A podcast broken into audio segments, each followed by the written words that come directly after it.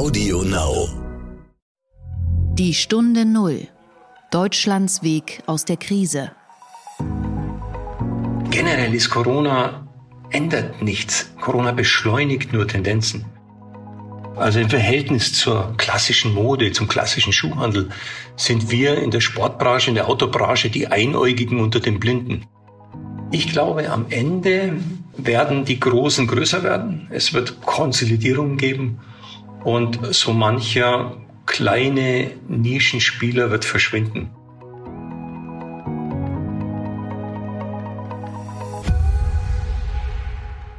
Hallo und herzlich willkommen zu einer neuen Folge von Die Stunde Null. Ich freue mich, dass Sie wieder zuhören. Mein Name ist Horst von Butler. Ich weiß nicht, wo ich Sie gerade erwische, schon wieder im Homeoffice oder immer noch tapfer im Büro. Ich jedenfalls melde mich zurück aus Berlin und gestern konnte ich es von meinem Büro aus sehen, das Brandenburger Tor und der Reichstag, sie stehen noch. Alles wirkt hier ganz normal, die Straßen sind vielleicht ein bisschen leerer, die S-Bahn auch, aber die Menschen, die sind genauso schlecht gelaunt wie immer. Wir jedenfalls gehen heute nach draußen vor die Tür, ganz vorsichtig, wir sollen ja alle mehr zu Hause bleiben. Dafür gehen wir aber vor die Tür mit einer guten Ausrüstung. Wir sprechen heute mit einem Traditionsunternehmen, das 216 Jahre alt ist, und zwar mit dem Outdoor-Spezialisten Schöffel. Seit vielen Jahren ist das Unternehmen aus Schwabmünchen die Nummer zwei in Deutschland im Geschäft mit wetterfester Sportbekleidung hinter Jack Wolfskin. Und erst zu Jahresbeginn war Schöffel in den Markt für Radbekleidung eingestiegen. Nun ist der Umsatz natürlich eingebrochen. Es werden wohl Verluste in diesem Jahr anfallen, aber Schöffel hat einen recht wetterfesten Chef, Peter Schöffel, der das Familienunternehmen in siebter Generation führt und mit dem haben wir gesprochen. Der Gedanke zum Tag. Ich glaube, dass man nicht in einer solchen Zeit, wo man den Menschen zumutet, äh, Veranstaltungen nicht mehr zu besuchen, das Haus nicht mehr zu verlassen, äh, dass wir mit tausend Menschen dann einen Präsenzparteitag machen können. Ja, das war die Stimme des braven und vernünftigen Armin Laschet, seines Zeichens NRW-Ministerpräsident und einer der Kandidaten für den CDU-Vorsitz. Und natürlich geht es um den Parteitag der CDU, beziehungsweise dessen erneute Verschiebung. Schon vor zehn Monaten hatte Annegret Kramp-Karrenbauer ihren Rückzug von der Spitze der CDU bekannt gegeben, aber auch am 4. Dezember wird nun keine Wahl über ihre Nachfolge stattfinden. Manchmal hat man dieses Interregnum an der CDU-Spitze irgendwie vergessen und irgendwie scheint es auch verdammt lange her, dass AKK als Kürzel durch die großen strategischen Themen Deutschlands und der Welt irrte. Dabei ist es eine drängende und zentrale Frage. Die CDU braucht eine neue Führung und einen Kanzlerkandidaten. So, und nun wurde der Parteitag der CDU erneut abgesagt, zu riskant, das falsche Signal und so weiter. Und einer ist natürlich böse, nämlich Friedrich Merz. Der wittert eine große Verschwörung. Ich merke das seit einigen Wochen. Es gibt äh, Teile des Partei-Establishments. Es sind Teile, es, ist nicht das, es sind nicht alle, aber beachtliche Teile, die verhindern wollen, dass ich Parteivorsitzender werde. Diese Sätze hatte Merz noch vor der Verschiebung gesagt. Nach der Verschiebung keilte er weiter aus. Er habe Hinweise, sagte er der Zeitung Die Welt, dass Armin Laschet die Devise ausgegeben habe, er brauche mehr Zeit, um seine Performance zu verbessern. Und er, Merz, führe schließlich in den Umfragen. Es laufe seit Sonntag der letzte Teil der Aktion Merz verhindern in der CDU. Das Ganze sei eine Entscheidung gegen die Basis gewesen. Merz hatte sich zuvor stark gemacht, den Parteitag zur Not digital stattfinden zu lassen. Ich möchte, dass ein Parteitag stattfindet. Und er kann stattfinden. Unter Corona-Bedingungen könnte er als Präsenzparteitag stattfinden. Gut, wenn das nicht möglich ist, dann kann er als digitaler Parteitag stattfinden und er kann auch mit einer Wahl abgeschlossen werden. Das führt zunächst einmal zu zwei Fragen. Erstens, war es richtig, diesen Parteitag zu verschieben? Und zweitens, ist das Ganze eine Verschwörung? Die zweite Frage ist natürlich ein Vorwurf, lieber Friedrich Merz, der gar nicht zu der Partei passt, die Sie einmal anführen wollen. Nein, es ist nicht eine Entscheidung gegen ihn und die Basis. Dieser Vorwurf trägt ja schon fast prätramsche Züge. Merz spuckt hier das falsche Gift und er ist nicht wichtiger als diese Pandemie. Dieses Narrativ ist mir irgendwie zu narzisstisch und hier offenbart sich auch einer seiner großen Schwächen. Das führt zur zweiten Frage. War es richtig, diesen Parteitag zu verschieben? Eine Präsenzveranstaltung war natürlich undenkbar. Allerdings ist es sehr wagemutig zu sagen, dass die CDU den Parteitag einfach hätte digital stattfinden lassen können. Nur weil heute alles über Teams oder Zoom laufen kann, ist ein Parteitag nicht das gleiche wie ein Hackathon oder die Münchner DLD-Konferenz. Wir wissen aus der Geschichte um die Dynamik von Parteitagen, wie wichtig es ist, mit guten Reden die Delegierten zu überzeugen und zu begeistern. Die SPD hat in den 90er Jahren sogar mal einen Parteichef auf einem Parteitag gestürzt. Merz hatte übrigens im ersten Anlauf mit und vielleicht auch wegen einer sehr schlechten Rede die Kandidatur gegen AKK verloren. Ein Parteitag ist eben auch Marktplatz, da muss es brodeln und knistern und es ist eben mehr als eine reine digitale Präsentation. Die CDU läuft allerdings in eine Verschiebungsfalle. Jede Verschiebung setzt ja voraus oder ist eine Wette, dass die Lage dann in wenigen Wochen oder Monaten besser ist. Und das entpuppt sich immer mehr als Illusion. Der Partei läuft also die Zeit davon und an der Spitze ist tatsächlich ein Vakuum. Mit dieser Diagnose hat Friedrich Merz ja recht. Die Partei sollte also jeden Tag nutzen und sich vorbereiten. Bisher war sie eben nicht vorbereitet, die Spitze digital zu wählen und diese Zeit muss sie nun endlich nutzen. Die Stunde Null das Gespräch. Wir haben diesmal mit dem Chef eines wahren Traditionsunternehmens gesprochen. Seit 216 Jahren gibt es das Familienunternehmen Schöffel aus Schwabmünchen, das 1804 einmal mit dem Verkauf von Strümpfen begonnen hatte. Später betrieb die Familie dann ein Textilhaus und vor einem halben Jahrhundert begann Hubert Schöffel, Regenjacken und Wanderhosen herzustellen. Und dessen Sohn Peter Schöffel hat das Outdoor-Unternehmen in jüngster Zeit noch einmal neu ausgerichtet und ist Anfang des Jahres in den Markt für Radbekleidung eingestiegen. Schöffel ist Deutschlands zweitgrößte Marke für Outdoor-Bekleidung mit etwa 100 Millionen Euro Umsatz im Jahr. Trekkinghosen, Softshelljacken, winddichte Hemden, all das gehört zur Kollektion. Und als Ausrüster des österreichischen Skiverbandes ist Schöffel zudem auch im Wintersport aktiv. Allerdings stehen dem Unternehmen und seinem jetzigen Eigentümer Peter Schöffel in diesem Jahr eine eher traurige Premiere bevor. Vermutlich zum ersten Mal wird Schöffel keinen Gewinn machen. Denn auch hier hat Corona im Frühjahr zu einem heftigen Einbruch bei den Verkäufen um bis zu 30 Prozent geführt. Trotzdem hat Schöffel, das als Unternehmen sozial sehr engagiert ist, im Gegensatz zu vielen anderen Textilproduzenten die Ware der Produzenten aus Asien abgenommen und erstmal eingelagert. Das allein hat Schöffel 5 Millionen Euro an Liquidität gekostet. Aber, sagte Peter Schöffel, es ist der menschlichere Weg in dieser Krise. Das finde ich klingt vorbildlich und es war einer der Gründe, warum wir mit ihm über das wilde Jahr gesprochen haben und die bevorstehende Skisaison. Das Interview hat noch mein Kollege Nils Kreimeier in der vergangenen Woche geführt. Einen schönen guten Tag, Herr Schöffel, nach Schwabmünchen. Schönen guten Tag, Herr Kreimeier. Ihr Unternehmen ist ja ein Traditionsunternehmen, das bis an den Anfang des 19. Jahrhunderts zurückreicht. Aber wenn ich richtig verstehe, dann ist dieses Jahr tatsächlich das erste Mal, dass wahrscheinlich ein Verlust ins Haus steht. Das heißt, auch für Ihr Unternehmen ist Corona eine absolute Ausnahmesituation. Können Sie mal ein bisschen beschreiben, was mit Ihrem Unternehmen in diesem Jahr geschehen ist? Ja, also zumindest ist es für die letzten 50 Jahre so, ähm, wenn man es in die längeren Zeitläufe einordnet, dann hat das Unternehmen zwei Weltkriege und zwei Währungsreformen überlebt, dann ist es vermutlich immer noch ähm, nicht eine Extremsituation in diesen langen Zeitläufen, aber definitiv für die letzten 50 Jahre.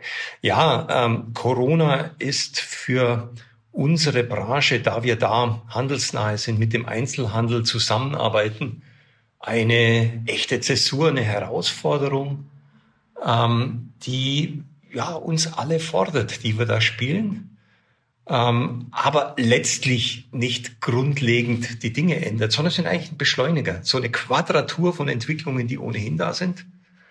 Aber äh, dieses Jahr und vermutlich auch das nächste wird für unser Unternehmen, wie für die meisten meiner Wettbewerber, für die meisten meiner Händler, für die meisten meiner Zulieferer, äh, mit massiven Umsatzeinbrüchen uns beschäftigen und dazu führen, dass wir keine Gewinne machen. Und als schwäbisches Unternehmen ist das natürlich äh, keine Selbstverständlichkeit, aber damit muss man eben leben in den heutigen Zeiten.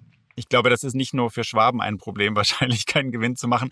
Aber jetzt sollte man ja annehmen, dass äh, ein, ein Outdoor-Unternehmen, also ein Unternehmen für Outdoor-Bekleidung, eigentlich eine gar keine so schlechte Lage hat. Äh, die Menschen strömen ja nach draußen. Alle sagen, verbringen sie möglichst viel Zeit an der frischen Luft. Man versucht sogar jetzt noch im Herbst ähm, auch äh, seinen, seinen Kaffee draußen zu trinken.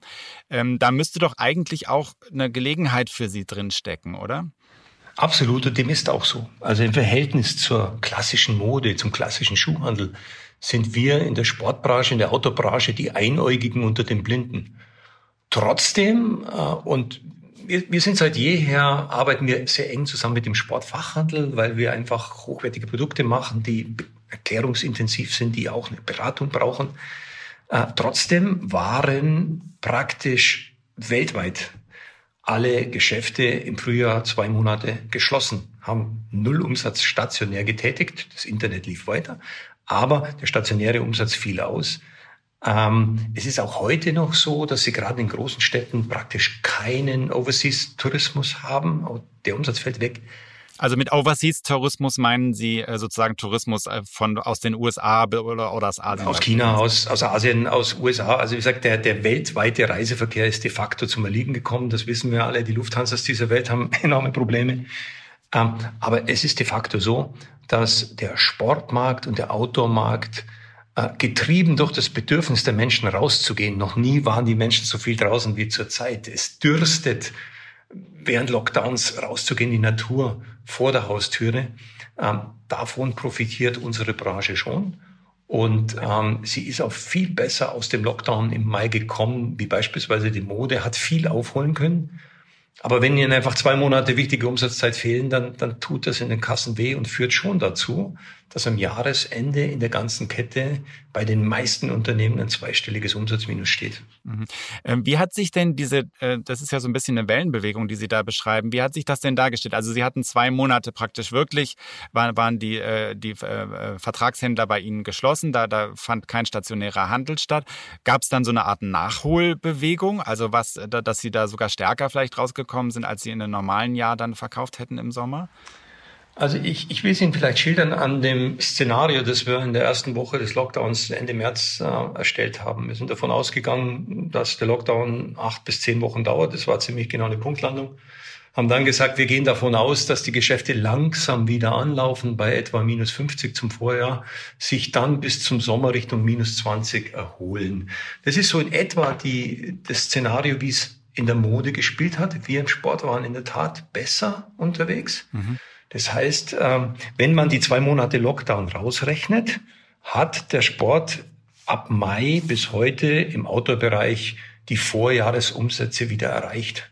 Mhm. Und das ist eine enorme Leistung, weil die Frequenzen in den Städten nach wie vor 20 bis 30 Prozent niedriger sind als vor einem Jahr. Das heißt, der zusätzliche Bedarf der Menschen rauszugehen hat sich schon positiv in den Kassen niedergeschlagen. Muss man auch ein bisschen unterscheiden nach den Segmenten. Wir haben ja mehrere Segmente. Outdoor, also wandern, in die Berge gehen, in die Natur rausgehen, äh, spazieren gehen, ist definitiv auf der Sonnenseite des Bedarfs.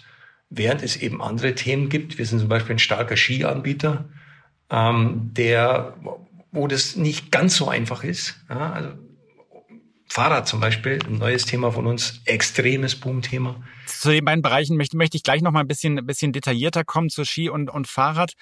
Ähm, verzeihen Sie, dass ich Sie unterbreche, aber ich, ähm, mich treibt eine Frage um. Sie sagten vorhin, äh, der, der Onlinehandel lief weiter, der stationäre Handel war so ein bisschen am Boden ähm, oder war komplett am Boden eigentlich im Frühjahr. Wie groß ist denn die Chance für ein Unternehmen wie das Ihre, äh, tatsächlich mehr in den Onlinehandel zu gehen? Das war ja für viele eine Alternative. Also ist das nicht für Sie auch eine Möglichkeit, da so ein bisschen umzuschichten? Absolut. Und ich bin überzeugt davon, dass heute jede Marke ähm, sowohl stationär wie digital präsent sein muss. Schöffel ist seit jeher ein starker Fachhandelspartner, weil wir eben sehr erklärungsintensive Produkte haben. Aber uns ist es gelungen, in den letzten Jahren äh, an dem ganzen Online-Boom, der natürlich gerade an der Sportbranche Einzug gehalten hat, entsprechend zu partizipieren. Ähm, die Herausforderung für ein Unternehmen wie wir sind, ist ähm, gerade im Online-Handel die Hochwertigkeit der Produkte sicherzustellen, äh, sicherzustellen, dass eine Marke nicht verramscht wird, dass eben auch überdurchschnittlich hohe Preislagen gut verkauft werden. Generell ist es so, dass je günstiger Produkte sind, desto stärker der Online-Anteil. Also wir als, als Familienmarke, Markenhersteller, die sich darauf verstehen, gute qualitative Produkte zu bauen, wir brauchen bei allem Online-Boom und bei allem Trend zu Online auch weiterhin die Fachhändler, sowohl digital wie vor allem auch stationär. Also wir brauchen schon diese Geschäfte. Aber natürlich haben auch wir in dem, in dem Shutdown online-mäßig gute Umsätze getätigt. Aber das konnte natürlich den, den Nullumsatz stationär nicht annähernd kompensieren. Hm, und es findet auch keine Umschichtung statt in Richtung Online. Das heißt, Sie brauchen noch weiter sehr stark dieses stationäre Geschäft. Doch, die Umsetzung findet statt und die fand auch schon vor Corona statt. Generell ist Corona ändert nichts. Corona beschleunigt nur Tendenzen. Und in unserer Branche, wo der Online-Anteil heute bei etwa 30 Prozent ist, ähm, der ist natürlich durch Corona in diesem Jahr enorm gestiegen. Und der wird nie mehr auf ein Niveau zurückgehen, wie er vor Corona war. Trotzdem wird es im Sport, im Einzelhandel weiterhin den stationären Handel, äh, das Leben in den Städten brauchen. Aber es sind eben nicht mehr 100 Prozent wie vor zehn Jahren, sondern vielleicht aktuell 70 Prozent und vermutlich in fünf Jahren noch 50 äh, Prozent. Das, diese, diese Tendenz wird sich nicht umdrehen lassen und es wäre auch sinnlos, die umzudrehen. Jetzt haben Sie schon zweimal gesagt, dass Corona-Tendenzen ähm, beschleunigt, die ohnehin schon da gewesen sind. Vielleicht können wir da noch mal ein bisschen drauf eingehen. Ähm, mich würde interessieren, was Sie da für Tendenzen sehen. Sie sind ja als, ähm, als Marke auch so ein bisschen eingeklemmt, sagen wir mal, zwischen Speziallabels äh, im oberen Preissegment und auf der anderen Seite einer äh, Niedrigpreiskette wie äh, Decathlon. Also wo findet sich da äh, Schöffel eigentlich wieder in den nächsten Jahren? Jede Marke steckt in einem Gefängnis. Das bringt Marken mit sich. Man muss sich positionieren, oh man, muss sich, man muss sich Kanten geben. Nee, es ist in dem eigentlich ein positives Gefängnis, in dem man sagt, man kann nicht äh, jedermanns Liebling sein. Man muss einen Weg finden. Und das ist bei uns eigentlich abgeleitet aus dem Generationenauftrag, aus dem Fakt, dass wir als Familienunternehmen nicht der größte weltweit sein wollen. Wir wollen einfach der Beste, der Schnellste sein. Das heißt automatisch Premium, heißt den steinigeren Weg der Qualität der hochwertigen Produkte zu gehen, anstatt den einfacheren Weg des Billigerwerdens. Das wäre für uns gerade als deutscher Anbieter auch falsch. Und da haben wir, wie ich meine, eine, eine ordentliche Position äh, in Europa, ganz stark natürlich im deutschsprachigen Bereich, Deutschland, Österreich, Schweiz als unseren Heimatmarkt, wo wir einen, im Autobereich etwa zehn Prozent Marktanteil bei Textil haben und damit der Marktführer in Sachen Premiumpreise sind. Äh, etwa 50 bis 60 Prozent des Marktes ist einfach sehr stark preisorientiert. Da geht es nicht in erster Linie um Qualität. Und der Rest des Marktes teilen sich dann die Spezialisten auf und eben die hochwertigen Marken. Und das ist unser Tisch, da fühlen wir uns zu Hause. Und ähm, da fühlen wir uns auch gerade durch Corona bestätigt auf diesem Weg. Wir sind wir haben ja so von der GfK regelmäßig monatlich so Abverkaufsdaten. Ähm, da sind wir auch besser als der Markt aus dem Lockdown rausgekommen. Aber die Bäume wachsen natürlich aktuell nicht in den Himmel aufgrund der rückläufigen Frequenzen, alle die Themen, die wir schon besprochen haben. Aber wir sind eigentlich ganz guter Dinge, letztlich Corona auch zu meistern und irgendwann im Rückblick es als Episode zu sehen, wie es schon viele in den 200 Jahren dieses, dieses Unternehmens gegeben hat. Ähm, auch in diesem Premium-Segment sind Sie ja nicht äh, alleine. Ähm, da, da tummeln sich ja mittlerweile auch einige. Ich habe in einem anderen Interview von Ihnen gelesen, dass Sie gesagt haben, Sie rechnen so ein bisschen mit einer Konsolidierung in der Branche durch Corona. Ähm, was ist da zu erwarten? Also davon gehe ich fest aus. Wenn, wenn man so den Volkswirten glaubt und den Statistiken glaubt, dann fangen wir mal in der, in der Kette beim Handel an. Dann steht im Einzelhandel schon noch eine enorme Konsolidierungs- und Pleitewelle ins Haus. Äh, man spricht von 20 bis 30 Prozent. Äh, sicherlich wird, ähm, wenn mal die Insolvenzmeldepflicht wieder kommt, äh, nicht jeder Einzelhändler überleben. Und ich glaube, das spielt sich so durch die ganze Kette durch. Das betrifft uns Hersteller, das betrifft aber auch die Vorstufen, die Stofflieferanten, die Produzenten. Ich glaube, am Ende werden die Großen größer werden. Es wird Konsolidierung geben und so mancher kleine Nischenspieler wird verschwinden, sowohl im Handel als auch in der Industrie, als auch bei den Herstellern.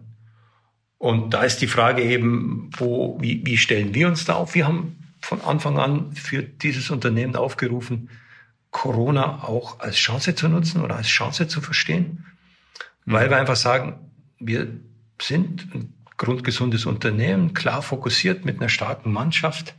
Und wir können und müssen letztlich dem Generationenauftrag folgen und nicht dem Quartalsbericht. Und das hilft natürlich in so stürmischen Zeiten schon. ähm, dass man sich nicht völlig kirre macht, wenn da mal Umsätze um 20 Prozent einbrechen und man es einfach nicht ändern kann. Sag, hey, trotzdem die richtigen Dinge zu tun, trotzdem in die Marke zu investieren, äh, trotzdem die Modernisierung, gerade deshalb die Modernisierung des Unternehmens voranzutreiben. Äh, hochspannende Herausforderung, nicht ganz trivial, nicht immer ganz einfach. Aber ich glaube und bin überzeugt davon, dass wir als Marke Schöffel, als Unternehmen Schöffel, die wir eine, auch eine Zäsur erleben in diesem Jahr und im nächsten Jahr. Einfach aufgrund der, des anderen kurzfristigen Umsatzniveaus, getrieben durch Corona. Aber dass wir letztlich gestärkt als Unternehmen und als Marke aus dieser Krise hervorgehen werden. Und das treibt mich, das treibt meine Kolleginnen und Kollegen. Ähm, ob die Rechnung dann aufgeht, wird man sehen. Also es ändert sich ja täglich so ziemlich alles zurzeit. Mhm. Aber ein paar Monate haben wir jetzt schon im Rücken, die herausfordernd waren, aber uns guten Mutes stimmen, auf dem richtigen Weg zu sein. Sie haben ja eben schon gesagt, dass so eine Konsolidierung eigentlich die ganze Kette betrifft, also nicht nur äh, die Händler, sondern auch äh, bis in die, in die Produktion hinein. Jetzt hat man im Frühjahr so ein bisschen gesehen, wie anfällig solche Lieferketten sein können. Sie produzieren ja selbst auch in Asien, äh, unter anderem in Vietnam. Ähm, äh, hat man da auch mal ein bisschen überlegt, äh, ob man sowas äh, sozusagen wieder zurückholt, weil eben äh, eine gewisse Anfälligkeit betrifft, wenn beispielsweise eine, äh, eine Epidemie in einem Land ausbricht und dann dort die Produktion für eine, für eine Zeit lang eventuell stillgelegt wird? Ähm, ist auch eine der Themen, die wir untersucht haben. Das in Anführungszeichen Gute an so einer Krise ist ja, dass man wirklich jeden Stein auflüpft und äh, umdreht, was man in den einfachen Zeiten so nicht tut.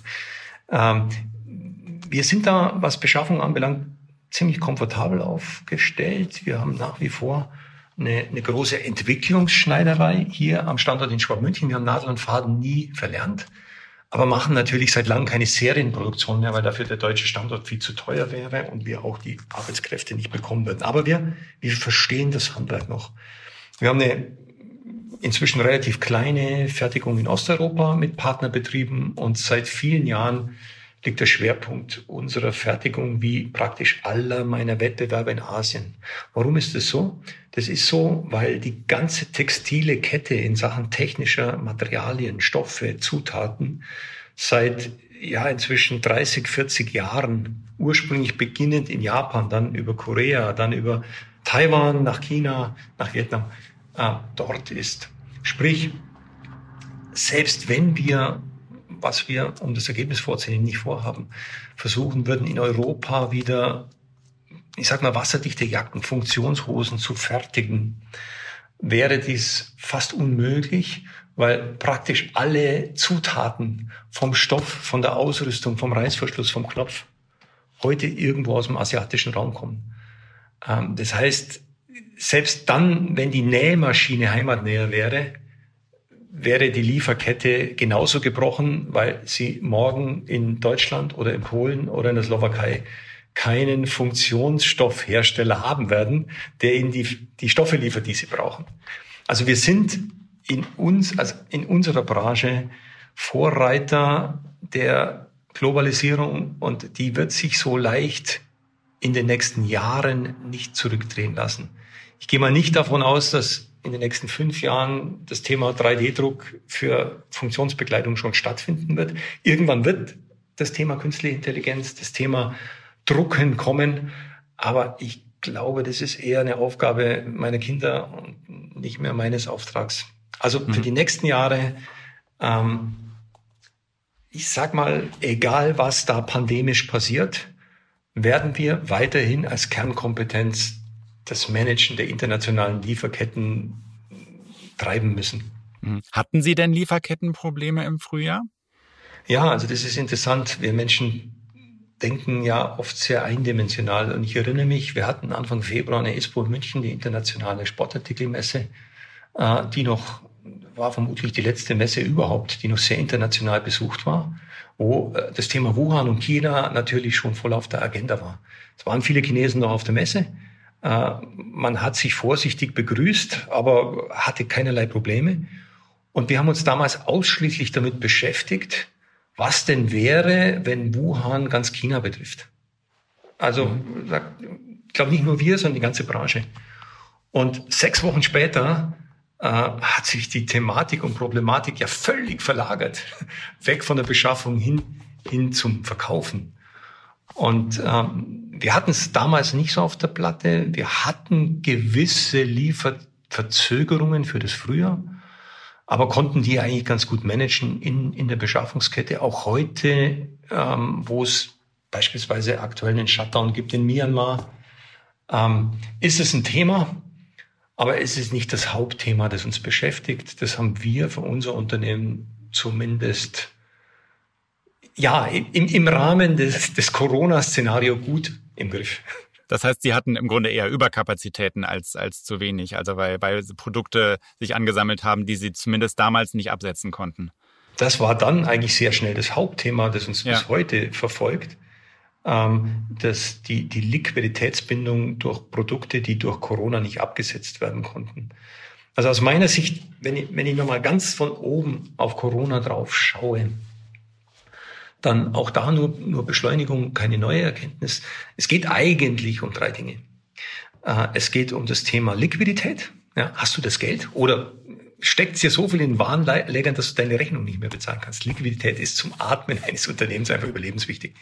Es geht um, ich habe es mal überschrieben, mit Charakter.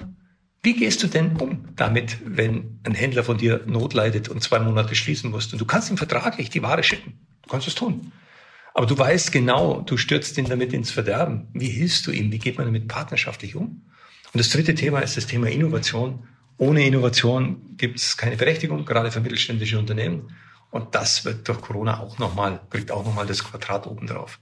Aber genau dieses Thema Liquidität, ähm, das ist einfach immens. Ja, und der Staat hat in Deutschland da sehr pragmatisch und schnell gehandelt.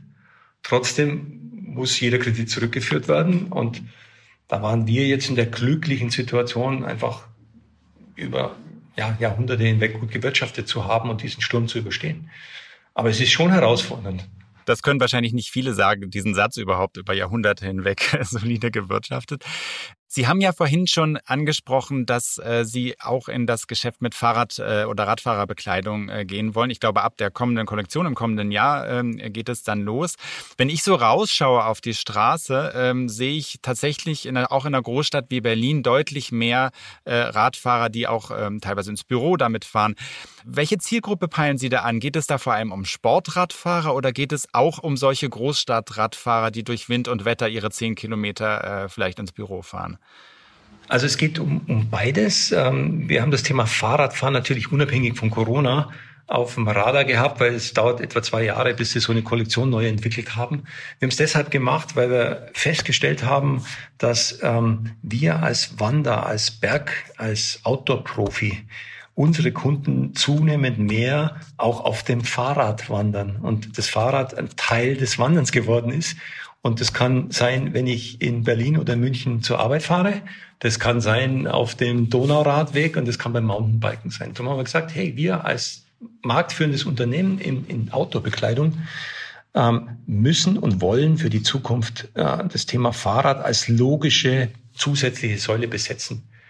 Glücklicherweise, und wir haben es, wie Sie sagen, für das nächste Frühjahr dem Handel hineinverkauft, also wir sind ja immer so ein Jahr vorne dran, Glücklicherweise war da natürlich oder ist da aktuell der Bedarf enorm hoch, weil Fahrradfahren neben dem Thema Jogging Running das größte Wachstumsfeld im Sportfachhandel in diesem Jahr war, pandemisch getrieben. Noch vor Outdoor. Outdoor war mhm. dann das Thema Nummer drei, ist auch gut gewachsen. Aber war natürlich deutlich besser wie Bademoden, äh, wo halt schwierig ist, wenn die Bäder alle geschlossen sind. Und Fahrrad war da ganz vorne. Und insofern haben wir da auf einen ja, leer verkauften Markt getroffen und konnten sehr, sehr gut reinverkaufen, weil einfach die Erwartungshaltung unserer Kunden oder Endkunden, Schöffel als Automarke ist eigentlich auch eine Fahrradwander- und Fahrradmarke äh, da war. Das ist ein wichtiges Zukunftsthema, ähm, was bei uns ganz oben auf der Priorität steht und wo wir viel Freude aktuell haben und was uns hilft, ja, ich sag mal, dieses Minus etwas zu kompensieren, das wir da auch fürs nächste Jahr vor uns hertreiben. Das heißt, da geht es um, um Jacken, Hosen, ähm, Westen vermutlich, aber auch die richtige Sportfahrradbekleidung. Ganz genau. Wir machen nur Bekleidung mhm. und versuchen dort eben immer in dem Gesamtkonzept vom Körper nach außen, in der Regel über Schichtenprinzip, wie wir es auch bei Outdoor machen, aber eben auch bei Fahrrad, die Kundinnen und Kunden optimal zu bekleiden. Also es fängt an bei der Wäsche und endet dann bei Regenjacken, bei Regenhosen oder eben entsprechenden Fahrradhosen. Jetzt steht ja auch wieder eine äh, Skisaison an. Äh, so ein bisschen gruselst einen dabei, wenn man daran denkt, äh, wie viele Infektionen in dem österreichischen Skiort in Ischgl ihren Ausgang genommen haben. Äh, mit was für einer Skisaison rechnen Sie? Das ist ja für Sie ein, ein sehr wichtiges Geschäft. Ich glaube, Sie rüsten auch die österreichische Olympiamannschaft aus, wenn ich das richtig ähm, in Erinnerung habe. Mit was für einer Saison ist da zu rechnen in einem ja, glaube ich, ohnehin eher zurückgehenden Geschäft? Also wir, wir, wir rüsten seit zwölf Jahren die österreichische Skinationalmannschaft aus, nicht nur für Olympia. Marcel mhm. Hirscher hat achtmal den Gesamtweltcup gewonnen, immer mit Schwefel. Ähm, und sind damit Partner der stärksten Skination. Ski ist in der Tat für uns historisch ein ganz wichtiges äh, Feld in einem, ja, zumindest in Europa seit vielen Jahren stagnierenden Markt, der aber international nach wie vor wächst. Ich denke an China etc., wo gerade 300 Skigebiete entstehen ähm, haben wir eine, eine, sehr starke Position und Sie haben recht, ähm, da hat Ischgl unsere Branche nicht unbedingt mit rumbekleckert. Deshalb haben wir ähm, über YouGov eine Abfrage gemacht vor einigen Wochen, weil wir wissen wollten, was kommt denn da auf uns zu? Was uns erstmal positiv gestimmt hat, ist, dass ähm, im abgelaufenen Sommer die Tourismusregionen, die Bergbahnen extrem stark besucht waren. Also dieses Thema, ich betrete keine Bergbahn oder keine Gondel, war im Sommer bei den Kunden kein Thema. Auf der anderen Seite mit Reisebeschränkungen und ja, zunehmenden Infektionszahlen waren wir uns da nicht so ganz sicher, was das für das Skigeschäft bedeutet. Und die Abfrage, die wir gemacht haben, die Umfrage repräsentativ bundesweit, besagt im Prinzip zwei Dinge. Was Skeptisches und was Gutes. Das Skeptische ist, dass etwa die Hälfte der Menschen, die regelmäßig Skiurlaub machen, das für diesen Winter erstmal in Frage stellen. Was verständlich ist, ich würde jetzt auch noch keinen Skiurlaub buchen, wenn ich gar nicht weiß, ob ich nach Tirol fahre. Mhm. Was positiv ist, dass äh, die Menschen ganz klar sagen und gesteigert durch Corona, wir wollen, wir müssen raus. Wir müssen raus. Heimatnahe äh, Fernurlaube werden sich diesen Winter überhaupt nicht spielen. Ähm, aber wir, wir verhungern emotional in unseren Wohnungen in einem grauen Herbst, wenn wir da nicht rausgehen.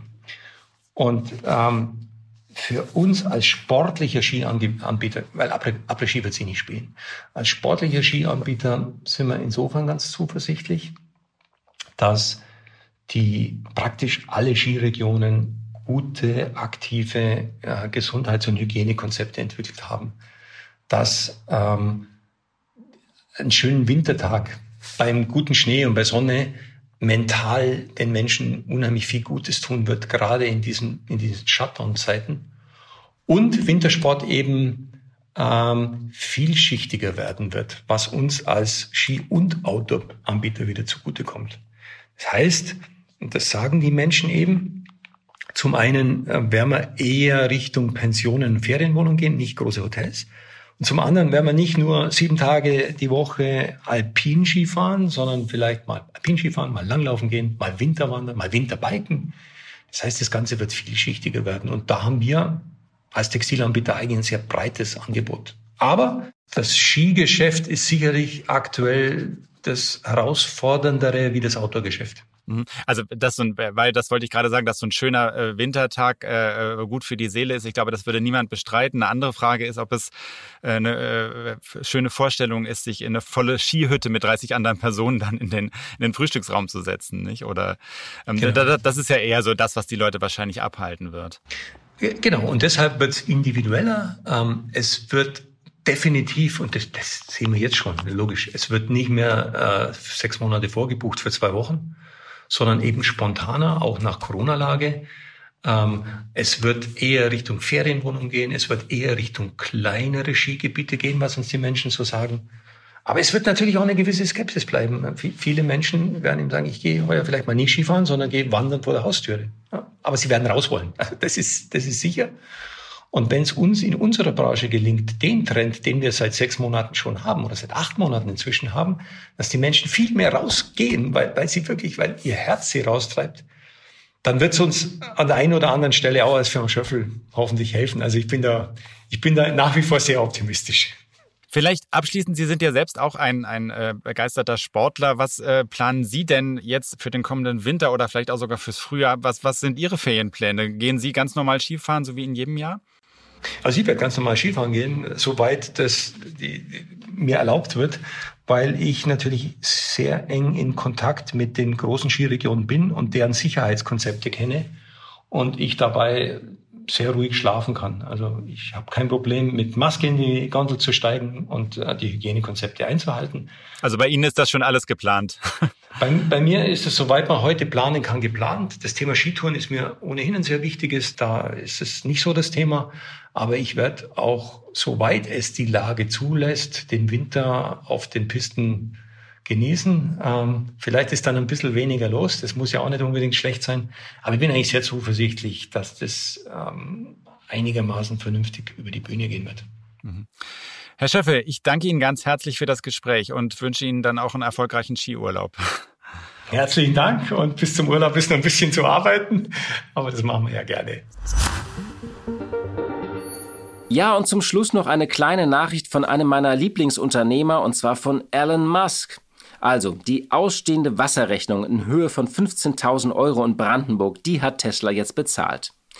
Der Elektropionier, dem zwischenzeitlich das Wasser abgeklemmt wurde, kann jetzt weiterbauen an der am schnellsten errichteten Fabrik der Welt. Der Visionär wiederum an der Spitze bekommt nun die vierte von insgesamt zwölf Tranchen aus seinem 2018 beschlossenen Gehaltspaket. Dieses Paket hat 8,4 Millionen Aktienoptionen, die er jeweils zu einem Preis von 70 Dollar einlösen kann. Die vier Tranchen machen bei einem aktuellen Aktienkurs von 420 Dollar rund 11,8 Milliarden Dollar. Elon Musk ist nun mit einem Vermögen von rund 102 Milliarden Dollar der viertreichste Mensch der Welt. Die nächste Wasserrechnung in Brandenburg ist also gesichert und würde Musk eines Tages seinen Zweitwohnsitz nach Grünheide verlegen, müsste Brandenburg wohl sofort einen Länderfinanzausgleich an Bayern bezahlen. Liebe Hörerinnen und liebe Hörer, das war's für heute. Ich danke Ihnen wieder für Ihre Zeit und für Ihre Geduld und wir hören uns hoffentlich am Freitag wieder. Dort habe ich ein richtiges Schwergewicht als Thema und zwar Merck, das Pharma- und Chemieunternehmen aus dem DAX. Und Stefan Oschmann, der CEO, hat mit mir gesprochen. Ich wünsche Ihnen alles Gute, passen Sie auf sich auf und seien Sie vorsichtig, aber haben Sie keine Panik. Die Stunde Null. Deutschlands Weg aus der Krise. Dieser Podcast ist Teil der Initiative Gemeinsam gegen Corona.